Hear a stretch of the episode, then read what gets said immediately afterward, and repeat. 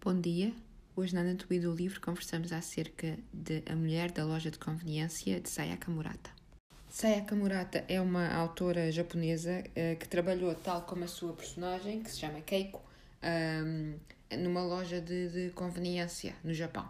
As lojas de conveniência do Japão são muito características e são bastante diferentes das, das, das nossas, não é? Eu procurei, fiz uma investigaçãozinha sobre estas lojas.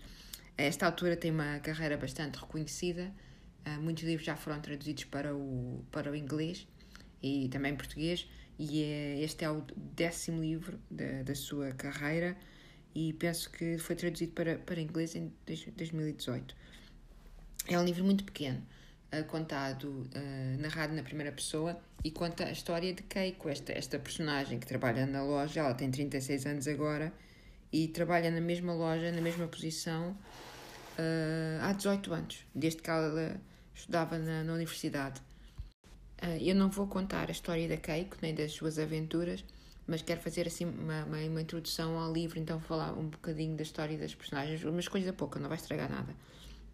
Este é um livro muito pequenino e parece que é um livro muito, muito uh, simples, mas eu penso que uh, a força deste livro é que trata de uma forma uh, naive, muito simples, subtil,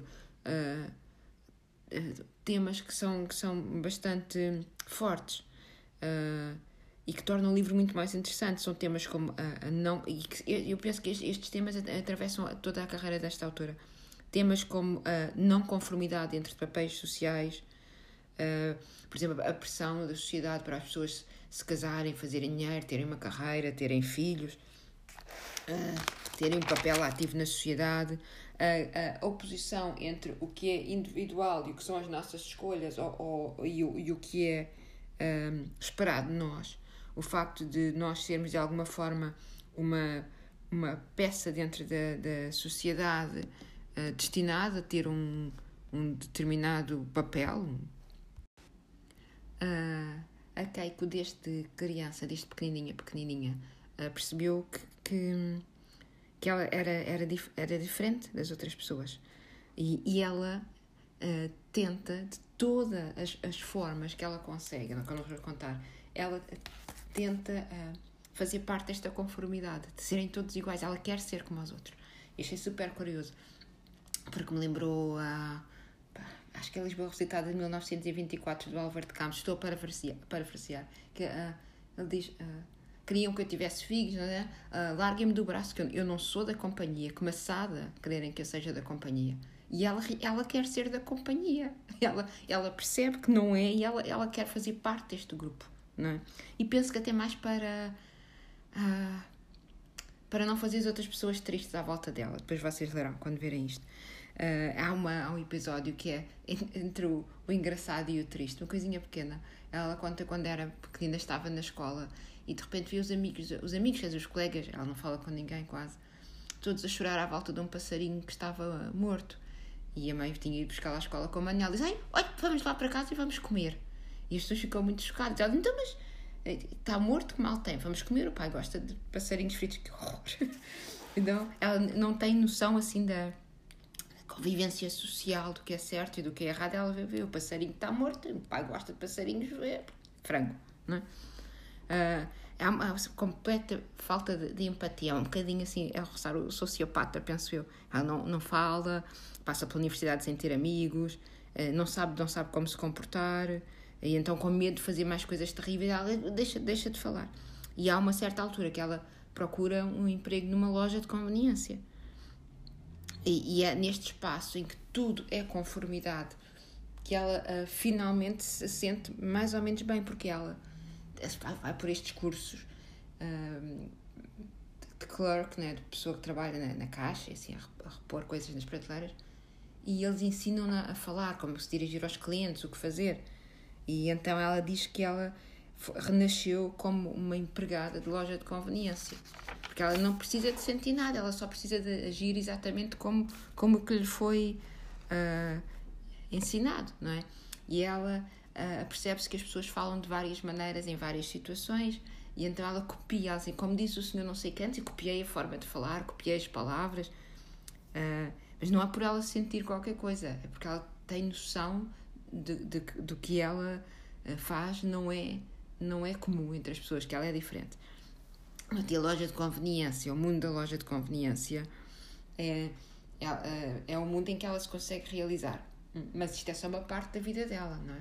Então há uma parte toda da vida privada, é, que vocês já ninguém tem, tem filhos, tem casar-se, não é? Esta parte não vos vou contar, pois é parte da aventura do livro, não é? Uh, a forma como ela vai lidar e vai tentar uh, resolver este, estes problemas e estes desafios dentro da sociedade uh, japonesa, não é?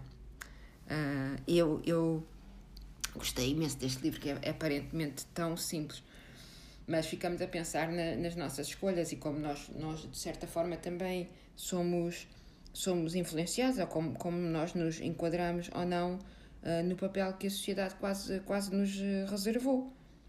Uh, porque nós somos todos muito modernos e fazemos todos muitas escolhas, mas a, a pressão continua, não é? Uh, por exemplo, é a questão do, do trabalhar, do ter filhos, do ter de comprar uma casa, de ter uma, uma, carreira, é? Por exemplo, eu uh, a minha mudança de, de carreira mais tarde na minha vida não foi assim completamente aceita. As pessoas acham, acham estranho, uma carreira mais com mais status e muda-se para uma carreira de menos status é, é estranho. Ou, ou, por exemplo, o facto de nós não termos filhos, não querermos ter filhos. Eu ainda hoje, as pessoas me perguntam: porquê é que não tens filhos?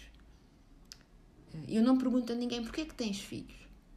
Porque as pessoas me perguntam a mim, né? Porque eu, eu sou a, a, a, a diferença, né? Eu sou o que, o, o que sai do, do que é mais comum, ou do que se espera de uma mulher as coisas, quer dizer, eu, eu penso que alguns de vocês que me ouçam que não têm filhos que escolheram não ter filhos, ouviram, eu ouvi momentos, uh, o depois arrependes-te, uma mulher sem filhos não está completa, um, uh, só quem tem filhos é que sabe, um, és egoísta, uh, imatura, uh, é? e para mim, quer dizer, para o lado que eu duro melhor. Porque eu, ao contrário desta Keiko, vivo muito bem com, com a minha diferença, não é? Não procura conformidade. Mas é, é um bocado chato, é, não é? Uh, e pronto, é esta a questão do livro. Super, super interessante o livro. Parece assim uma leiturinha fácil, às vezes até um bocadinho cómica, irónica, mas super interessante. Gostei imenso. Puderem uh, ler, não percam. Eu tenho a certeza que vocês vão gostar deste livro. Pronto, meus queridos, ouvimos da próxima vez. Boas leituras, fiquem em casa.